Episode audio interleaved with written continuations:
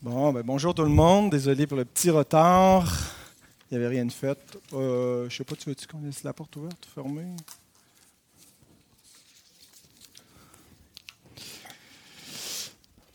Bon, ben merci d'être présent. Je vois que ça intéresse plusieurs, l'histoire du protestantisme au Québec.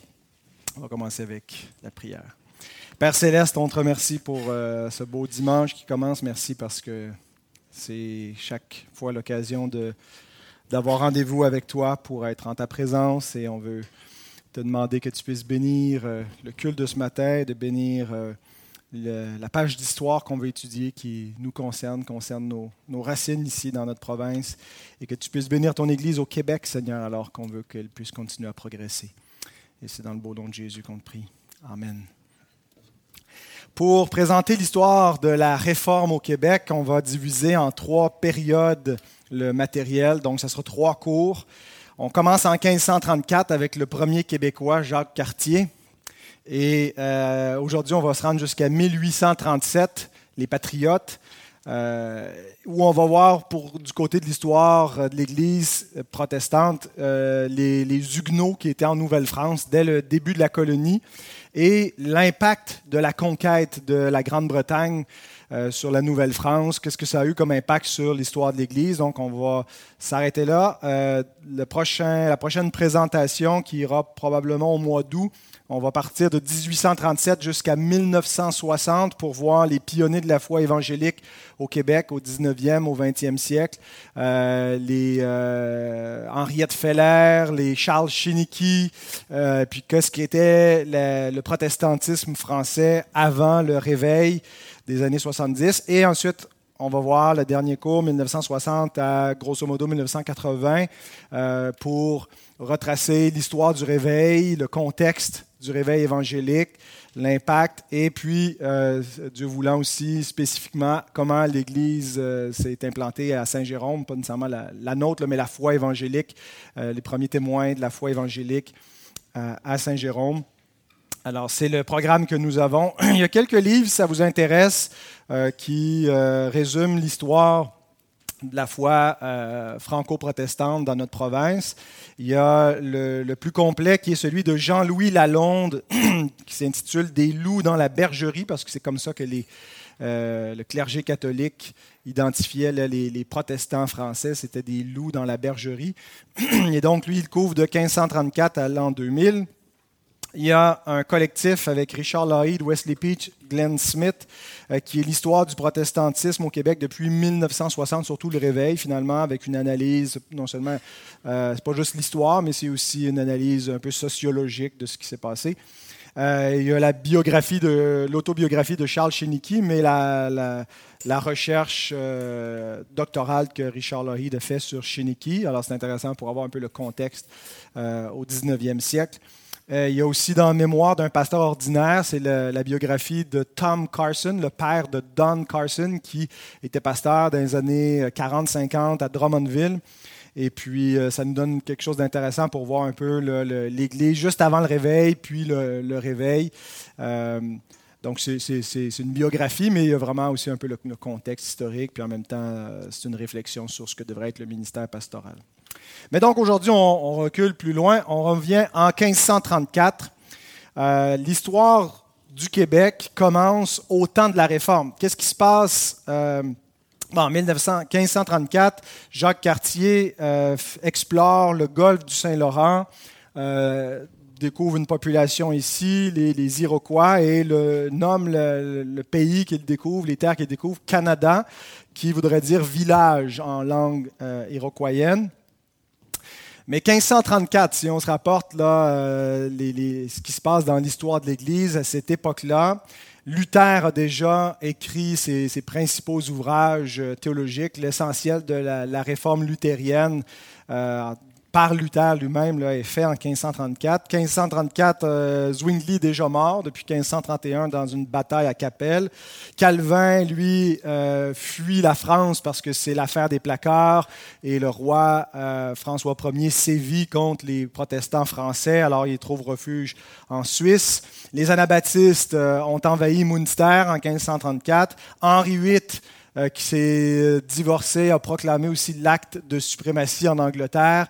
Donc, ça nous donne un peu les événements contemporains dans les différentes souches du protestantisme. Et à la même époque, bien, euh, la France euh, tente le coup pour l'exploration vers le Nouveau Monde et éventuellement, elle aussi, établir, s'établir, faire du commerce et puis peut-être quoi, avoir une, une colonie dans la Nouvelle-France.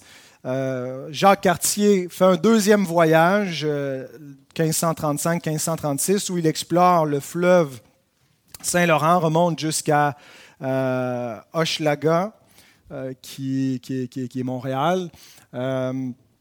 et puis, il recherche finalement le passage vers le nord-ouest, par le nord-ouest vers les Indes, la route pour les, les épices, l'or, et euh, il va euh, tenter un troisième voyage 1540-1541, mais ce sera plus lui qui va être le, gouverneur euh, de la place. François Ier désigne un courtisan, Jean-François de la Roque de Roberval.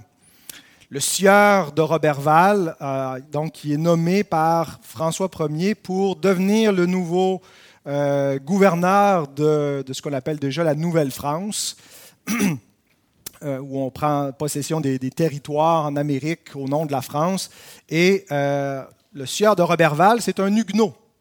Et, malgré l'indisposition de François Ier vis-à-vis des, premiers protestants, euh, avec l'affaire des placards, bien, il semble qu'il jouit de la faveur du roi. il devient chef de la prochaine expédition.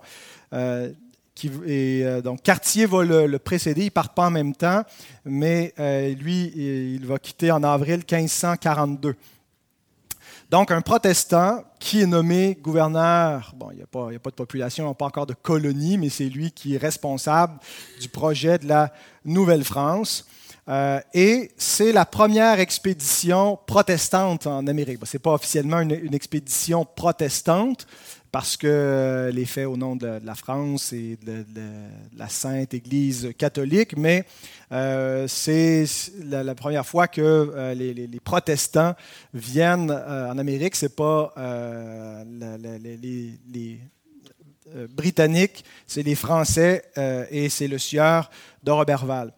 De 1534 à 1627, il va y avoir 11 gouverneurs de la Nouvelle-France, dont 6 protestants, 6 huguenots. Fait qu'on a dominé euh, au début euh, la, Nouvelle-France euh, bon, pour ce que c'en était. Il, donc, il tente d'établir une colonie en Nouvelle-France. Donc, ils vont passer un hiver, mais le, groupe est décimé. C'est la fin de l'expédition, d'une première tentative de s'établir sur les territoires euh, de l'Amérique septentrionale. En septembre 1543, ce qui reste de la colonie retourne en France en considérant que c'est une terre inhabitable, inhospitalière. Euh, et il n'y aura pas d'autres tentatives d'établir une colonie jusqu'à euh, ce que Champlain en établisse une en 1608. Mais ce n'est pas Champlain qui est nommé gouverneur pour le faire, c'est Pierre Dugas de Mont, qui est, vous l'avez deviné, un huguenot, un protestant. Pierre Dugas de Mont a été un peu réhabilité dans la mémoire des, Québécois dans le, cadre un peu du, du 400e de Québec en 2008.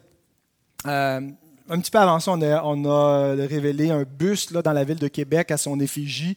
Il était un peu laissé de côté, mais les historiens ont vraiment découvert que sans euh, le sieur euh, Dumont, il n'y aurait pas eu de, colonie, en tout cas pas immédiatement, que c'est vraiment lui qui était derrière les expéditions de Samuel de Champlain. Donc, euh, Pierre Dugas de Mont euh, est un calviniste, un huguenot. Il a participé aux guerres de religion, si vous vous rappelez dans l'histoire des huguenots, de, 1560 jusqu'à l'édit de Nantes de 1598. Il y a environ huit guerres sanglantes entre les huguenots et les catholiques dans le royaume de France. Alors, il est du côté des huguenots. Euh, il a lutté auprès du roi Henri de Navarre avant qu'il devienne roi de France. Mais c'est Henri de Navarre, euh, Henri IV de France, qui était jadis un protestant qui a renoncé à sa foi protestante pour rallier les forces catholiques derrière lui. Officiellement, il est un roi catholique de France, mais très sympathique aux Huguenots. C'est lui qui signe l'édit de Nantes, qui est un, traité qui conclut la paix entre les, deux factions euh, et qui va être euh, imposé rigoureusement sous son règne où finalement les, protestants ont un droit de citer, la religion est autorisée euh, en France et euh, il y a le projet finalement de euh, collaborer dans des explorations vers le Nouveau Monde et que les catholiques et les protestants français puissent collaborer dans ces entreprises-là. Donc en 1604, 1604 Henri IV donne le monopole des traites de fourrure aux, aux sieurs de Mont et euh, il euh, donc prépare une expédition avec, euh, il choisit comme explorateur Samuel de Champlain, qui va être son, son, collaborateur dans l'expédition vers la Nouvelle-France. Et donc, ils viennent déjà en 1604, ils explorent encore les terres, cherchent un endroit pour s'établir, vont aller aussi vers la Nouvelle-Écosse, Port-Royal, il va y avoir deux colonies. Il va y avoir éventuellement à, Québec et à Port-Royal. Mais euh, donc, euh, Samuel de Champlain lui-même, c'est intéressant de le souligner. À bon moment de l'expédition, il est officiellement catholique, mais il est né, euh, il a été baptisé comme un huguenot enfant. Donc, il y avait des, souches protestantes. et donc, quand est-ce qu'il il a il est passé d'un camp à l'autre. Ce n'est pas nécessairement des conversions comme on l'entend aujourd'hui, des conversions euh, spirituelles, personnelles. Souvent aussi, c'est des allégeances un peu politiques dans ces, conflits euh, qui opposent les, belligérants protestants et catholiques. Mais la femme aussi de Samuel de Champlain, c'est la même chose, Hélène Boulet, euh, Hélène de Champlain, qui a été baptisée réformée, qui elle aussi éventuellement était dans le camp catholique. Euh, mais donc, on voit qu'il y a euh, déjà, dès les racines les plus anciennes de l'histoire du Québec, il y a des Huguenots qui ont été impliqués dans euh, la, fondation. Alors, le sieur de Mont était déterminé à fonder une colonie ici en Nouvelle-France, reprendre ce qui avait été euh, laissé de côté sous, le sieur de Robertval, que c'était impossible euh, d'y vivre, mais puisque les Autochtones y parviennent, euh, et ça, sera aussi en collaboration avec les, Amérindiens qu'on va apprendre, pour, les Européens vont apprendre à, braver le, climat rigoureux du Canada.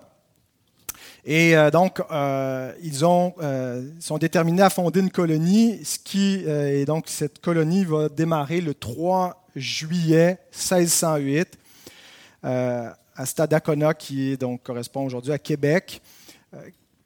Champlain prend l'invitation par un des chefs indiens qui le, salue avec une langue amérindienne, Québec, qui voudrait dire, euh, on n'est pas certain, là, c'est un, mot qui veut dire euh, une salutation, euh, ou, mais en tout cas, Champlain pense que, l'endroit s'appelle Québec et ça va, rester. Donc, on n'est pas certain si ça veut dire c'est là où le fleuve rétrécit, Québec quelque chose comme ça dans une langue amérindienne, ou c'est un, ça veut dire bonjour, euh, ou c'est une invitation à descendre, en voulant dire euh, de descendre la barque quand ils sont approchés sur le rivage. Et donc, euh, ils s'établissent 3 juillet 1608 à Québec avec 27 hommes. Donc, Québec a été fondé avec une, entre la collaboration entre protestants et catholiques. Le gouverneur Pierre Dugas-de-Mont est clairement un protestant. Euh, c'est lui euh, qui finance, c'est lui qui euh, soutient cette entreprise-là qui est nommée responsable par le roi Henri VIII. on est dans le contexte de l'édit de Nantes, un contexte finalement qui a amené la pacification entre catholiques et protestants, où ça devait comme perdurer cette paix-là, mais on sait que l'édit de Nantes ne subsistera pas, ne fait pas l'affaire de tout le monde. Et le premier point tournant vers la fin de cette collaboration, c'est en 1610, le roi Henri IV, qui est assassiné par euh, Ravaillac. Euh, et donc, ça devient un point tournant pour l'histoire des Huguenots en, France, mais aussi en Nouvelle-France. L'édit est toujours en place après l'assassinat du roi, mais les tensions augmentent. Le, roi euh, qui le remplace, son fils Louis XIII, est un peu trop jeune pour euh, siéger. Donc c'est la mère, euh, l'épouse d'Henri IV, Marie de Médicis, qui est régente. Elle est plutôt catholique. Et donc cette collaboration entre les, Huguenots en Nouvelle-France et les catholiques s'envenime puisque le, le sieur de Mont doit renoncer à son titre de lieutenant général de la Nouvelle-France en 1612, deux ans après l'assassinat d'Henri IV. Euh, et un autre point tournant en 1627, bien, c'est le cardinal Richelieu qui euh, interdit les cultes protestants dans la colonie. Donc, de 1608 à 1627, il y avait des Huguenots, parce que l'habitation sur le continent, le nouveau continent, va se faire de manière permanente à partir de, de ce début de cette nouvelle colonie. Et il y aura des Huguenots tout ce temps-là qui euh, vont euh, aussi avoir euh, un droit de cité, peuvent se réunir, peuvent avoir des offices religieux. donc, ils ont cette liberté, mais à partir de 1627, ça devient interdit. et 1629, la paix d'Alès, donc en France, les euh, le cardinal Richelieu, avec les, forces catholiques, réussissent à renverser la résistance protestante. Puis c'est le début de la révocation de l'édit de Nantes, qui est toujours officiellement en place. Il va être éventuellement révoqué en 1685 sous Louis XIV, mais euh, la première chose qu'on enlève à la, paix d'Alès, c'est la, possibilité pour les Huguenots d'avoir des places fortes, d'avoir un pouvoir militaire. Alors, ils deviennent un groupe plus marginalisés, affaiblis suite à cela. Et c'est le début de, euh, au Québec ben, d'une foi protestante, mais cachée, en secret. Donc, de 16, euh, après 1627, ce qui se passe euh, ici au Québec, c'est la même politique que ce qui se passe en France. donc, les protestants, non, bien qu'officiellement ils ont des droits civils, mais ils n'ont pas de, la possibilité de faire leur culte euh, librement. Mais il va quand même y avoir une présence protestante de 1627 à 1760. 1760, c'est l'année de la conquête. Euh, et ça, c'est une image euh, romantisée de Québec vers 1720. Alors, les protestants qu'on peut retrouver pendant ce, siècle, qui va un peu plus qu'un siècle, de 1627 euh, à 1760, ici au Québec, c'est entre autres dans l'armée. Euh, parce que l'armée ne euh, se préoccupe pas trop du statut religieux, peut embarquer, enrôler des, Huguenots sans, à son insu, sans trop s'en préoccuper. Donc, des soldats qui vont venir ici, qui sont des Huguenots, il y a des traces archéologique euh, de, cela dans des registres, semble-t-il. Il y a les filles du roi. Euh, si vous connaissez un peu l'histoire de la Nouvelle-France, ben, il, y avait plus d'hommes que de, femmes au Québec. Alors, pour assurer la, continuité d'une population, euh, ben, le, roi de France envoie, paie la dot de, de filles qui étaient prises dans des euh, orphelinats, des filles des milieux pauvres, euh, certaines qui voulaient volontairement tenter l'aventure puis quitter la, France pour venir en Nouvelle-France pour euh, devenir la femme éventuellement d'un colon. puis, donc, on a sûrement dans nos arrière-arrière-grand-mères peut-être des filles de rois. Et comme elles venaient soit de milieux marginalisés, plus pauvres, certaines étaient d'origine protestante. Alors, euh, ça, c'est une des, euh, des, sources du protestantisme. Ensuite, euh, des réfugiés, plusieurs, on a vu qu'ils étaient persécutés en France, donc sont dit peut-être qu'en Nouvelle-France, la vie serait plus facile. quoique, la plupart euh, qui se sont exilés de la France au XVIIe siècle venaient pas en Nouvelle-France, puisque c'était la même politique officiellement qui était établie là, sous euh, Louis XIII, Louis XIV, à mesure qu'on euh, enlevait les droits des, protestants. Alors, ils allaient plutôt, quand ils venaient en Amérique, vers la Virginie ou euh, les colonies de la Nouvelle-Angleterre. Et ça, c'était un grand appauvrissement parce que si on regarde sur le plan démographique, euh, il y avait jusqu'à dix fois plus d'habitants dans les colonies plus au sud, euh, parce que non seulement il y avait des gens qui venaient, par exemple, de la, Grande-Bretagne, mais des gens qui venaient de la France, alors qu'ils n'avaient pas nécessairement la, la, même culture, mais puisqu'ils n'avaient ni la même langue, mais comme ils avaient la même religion, ben, préféraient s'en aller enrichir ces autres colonies euh, qui allaient éventuellement devenir les États-Unis plutôt que de venir en Nouvelle-France. Donc, il y avait un, appauvrissement. La, France aurait eu besoin de ces ressources-là, mais euh, pour des, raisons idéologiques, a préféré se priver de cet apport. Il y a un historien, euh, Robert Larin, qui estime que de 6 à 8% de la population de la Nouvelle-France était huguenote qui se, fondait dans, la masse. Et donc, les choses ont continué plus ou moins ici jusqu'en 1760. 1760, point tournant majeur, euh, non seulement dans l'histoire du Québec, mais dans, l'histoire euh, occidentale, c'est la guerre des sept ans euh, de 1756 à 1763. C'est un conflit qui oppose les, principales puissances d'Europe qui sont la France et la Grande-Bretagne, mais euh, ils font des alliances avec euh, Autriche, euh, d'autres pouvoirs, là, je me souviens plus c'est quoi l'alignement exactement là, en Europe. et en fait, la France, la Grande-Bretagne ont toutes les deux des, visées impériales. C'est l'époque du colonialisme. On a des, des, colonies un peu partout sur la planète. et puis, c'est qui va, euh, être va dominer le monde, finalement, va pouvoir imposer sa langue, sa culture, sa religion. Et il y a beaucoup d'affrontements. Pour la France, la stratégie, c'est de mener la bataille sur le vieux continent. Pour la Grande-Bretagne, c'est de remporter les batailles dans les colonies.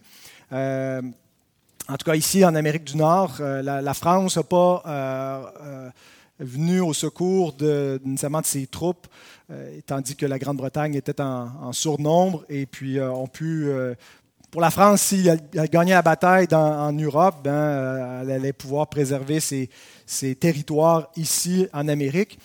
Et donc, ça s'est traduit au Québec par la bataille des plaines d'Abraham. Québec est défait en septembre 1759. Le général Montcalm s'incline devant le général Wolfe. Et Montréal, capitule un an plus tard, exactement, euh, en septembre 1760.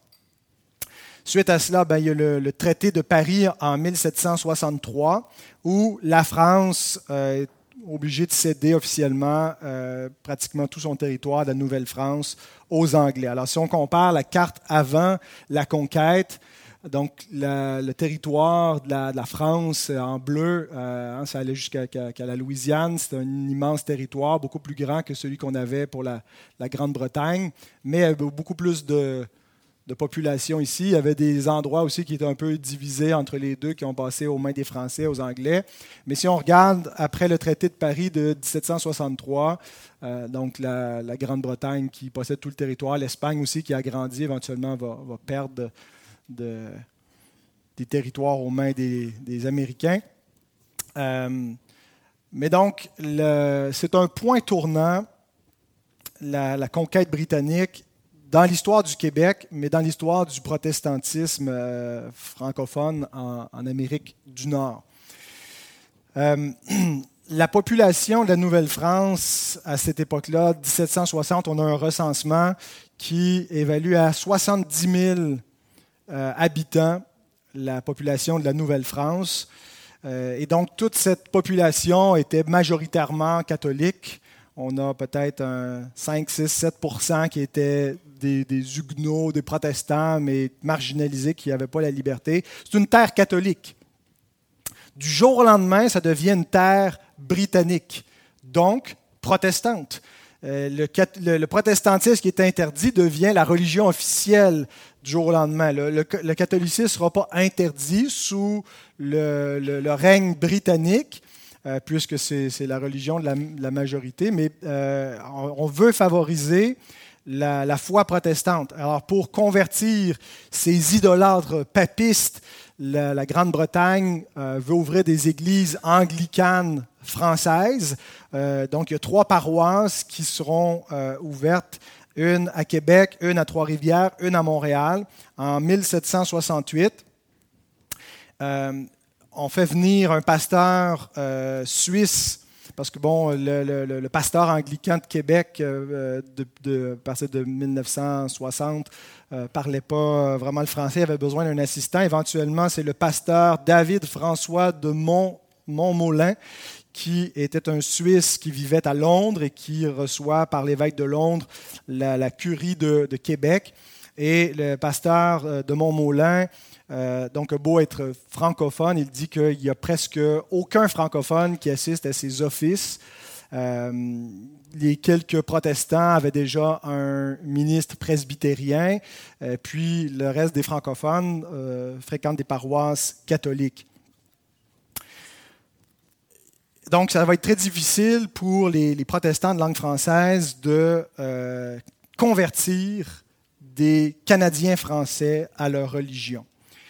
Euh, il y a aussi, euh, donc on retrouve quelques protestants français dans le, début du Parlement euh, ici dans la, province de Québec. Territoire du Canada va être divisé entre le Haut et le Bas Canada, mais donc 1792, on a la première assemblée législative, puis il va y avoir beaucoup de, débats sur les questions de langue, entre autres. Et euh, donc, les, franco-protestants sont marginalisés des deux côtés. D'un côté, euh, les francophones se méfient d'eux parce qu'ils sont des traîtres comme ils ont la religion de l'ennemi. C'est des protestants, ce pas des catholiques, même s'ils parlent la même langue. Mais de l'autre côté, les Britanniques se méfient d'eux parce qu'ils ne parlent pas la même langue.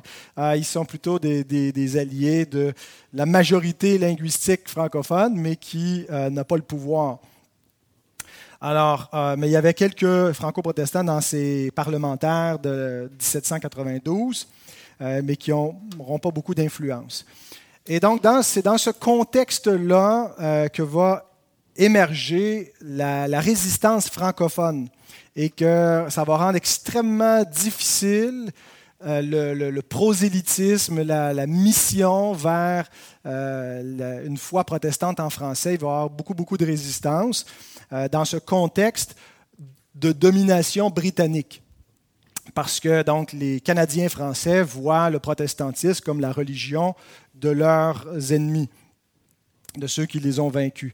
Alors, à partir de ce moment-là, à partir de 1760 en montant, la langue française, unie à la religion catholique, euh, devient deviennent des éléments de l'identité nationale des Canadiens français. Euh, alors, euh, euh, c'est dans leur patrimoine, c'est des éléments identitaires qui vont être très, très déterminants, très, très forts pour assurer la survie, une résistance. S'accompagne à cela ce qu'on a appelé la revanche des berceaux. La revanche des berceaux, c'est bon, on a perdu le pouvoir, on ne contrôle plus le territoire, on est sous la couronne britannique. Alors, on va euh, maintenir notre euh, supériorité numérique euh, par la, reproduction. Et donc l'Église catholique encourage à ce moment-là les Canadiens français à avoir de nombreuses familles. Et les anthropologues disent que c'était très fréquent d'avoir des familles de 14 enfants et plus. En fait, il y avait une moyenne de 14 enfants. Alors, ce que chantent mes aïeux là, dans des générations, ton arrière-arrière-grand-mère, elle a eu 14 enfants, ton arrière-grand-mère en a eu quasiment autant. C'est une réalité euh, historique qui se démontre. C'était pas rare donc qu'un couple euh, rendu euh, grands-parents pouvait avoir jusqu'à 170 petits-enfants, imaginez. Euh, vous avez peut-être la difficulté à retenir le, nom de vos, 15 petits-enfants. Imaginez 170. Et euh, le Québec va rester ainsi avec une, haute démographie jusqu'à jusqu'à la Révolution tranquille, là, où vraiment il y a un changement culturel, puis là, drastiquement, le, taux de natalité va, va baisser dans le, contexte culturel. Mais c'est comme ça, donc, que la, la survie du peuple canadien-français est assurée parce que les Anglais dominent, il y a beaucoup d'immigration. Euh, entre autres, il y a, après la Révolution américaine, l'arrivée massive de loyalistes, des gens qui n'étaient pas du côté des États-Unis, mais de la Grande-Bretagne euh, dans la Révolution. Donc, euh, à partir de, de 1775 jusqu'à la fin de cette révolution, les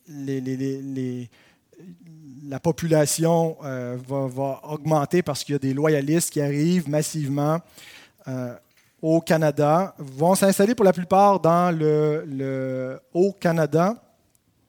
Le Québec, c'est le, Bas-Canada, je me trompe-tu, ça? Le Bas, c'est ça. Hein? Euh, mais donc, va faire que malgré la revanche des berceaux, ben, il y a quand même beaucoup d'anglais. si, on, regarde le Canada là, dans son, dans son ensemble, euh, et qui fait que les, Québécois sont en majorité, les Canadiens français dans, le Bas-Canada, mais dans l'ensemble du Canada, ils deviennent en minorité. Euh, alors, euh, dans ce contexte-là, il y a vraiment un phénomène de résistance qui va plus loin dans tous les conflits parlementaires où c'est difficile, où les, les, Canadiens français se sentent lésés, mis de côté. Il va y avoir en 1837 euh, des différents conflits armés, la guerre des patriotes. Ici, on a la, guerre, euh, un des, conflits à Saint-Eustache, une bataille à Saint-Eustache, donc tout près d'ici. 1837-1838, euh, qui est, qui instigé par le, sentiment continuellement d'oppression que les Canadiens français vivent, d'être marginalisés, d'être lésés dans leurs droits. Euh, et l'année suivante, Londres envoie un, homme politique euh, pour faire un rapport sur c'est quoi qui est la cause derrière ces différents conflits, ces guerres des patriotes euh, qui ont eu lieu. Et euh, donc, le, rapport de cet homme, ça s'appelle le, rapport de Lord Durham, euh, qui est un document euh, important dans l'histoire du Québec pour comprendre ce phénomène de, de, résistance des Canadiens français. Et il écrit dans son rapport, il dit, je m'attendais à trouver un conflit entre un gouvernement et un peuple. Je trouvais deux nations en guerre au sein d'un même État. Je trouvais une lutte, une lutte non de principe, mais de race français et anglais. Et donc, dans son rapport, il continue que euh, il, appelle les, francophones les French Canadians avec, avec beaucoup de mépris pour eux. Euh, et puis, il euh, considère que c'est un peuple sans histoire, sans euh, littérature. Il va recevoir la réplique de Louis-Joseph Papineau, qui à ce moment-là est réfugié à Paris, qui va dénoncer en disant qu'il n'y avait pas d'abord que des francophones qui ont résisté, euh, et puis qu'il y, a toute une histoire qui est niée par euh, le conquérant anglais chez les Canadiens français. Euh, mais ce que euh, Durham recommande, c'est qu'il faut assimiler cette population, puis en faire vraiment de bons euh, citoyens britanniques. Il continue son rapport en disant et cette nationalité canadienne-française, devrions-nous la perpétuer pour le seul avantage de ce peuple? Mais si nous le, même si nous le pouvions, je ne connais pas de distinction nationale qui marque et continue une infériorité plus irrémédiable. La langue, les lois, le caractère du continent nord-américain sont anglais. Toute autre race que la race anglaise, j'applique à cela tous ceux qui parlent anglais, y apparaît dans un état d'infériorité. C'est pour les tirer de cette infériorité que je veux donner aux Canadiens notre caractère anglais. Alors, il recommande qu'on abolisse le, bas et le haut Canada pour faire euh, un, seul, un seul peuple uni, dirigé par un seul gouvernement. Euh, et cette recommandation va être suivie par Londres. Mais euh, donc, c'est dans ce contexte-là que, euh, même si là, ça n'a pas nécessairement directement rapport avec l'Église, euh, ce, que, je vous expose, quand on comprend le phénomène de la conquête, l'impact que ça a eu sur le peuple canadien-français, sur euh, son identité dans sa langue, puis sa résistance au protestantisme. C'est la religion de l'ennemi. On veut nous assimiler, donc il y a vraiment cet esprit de, résistance et ça va devenir euh, quasiment impossible jusqu'aux révolutions des années 1960-70, euh, la révolution tranquille, euh, de pouvoir faire une percée significative parmi les francophones avec la foi protestante. on va voir dans la prochaine présentation comment, malgré ce ciment identitaire du catholicisme, euh, comment il va y avoir quand même des populations euh, franco-protestantes dans notre province au 19e, au début du 20e siècle. Alors nous verrons euh, la mission de la Grande Ligne avec Henriette Feller, Louis Roussy. Nous verrons la Société missionnaire canadienne-française, Charles Chiniki, le contexte avant le Grand Réveil. Et donc, ce sera un rendez-vous pour la suite. Avez-vous des, questions brièvement? Ah ben ça, c'est Chiniki avant et après. Chiniki, l'abbé catholique, et le ministre presbytérien. pour nous dire qu'il va y avoir des, des percées possibles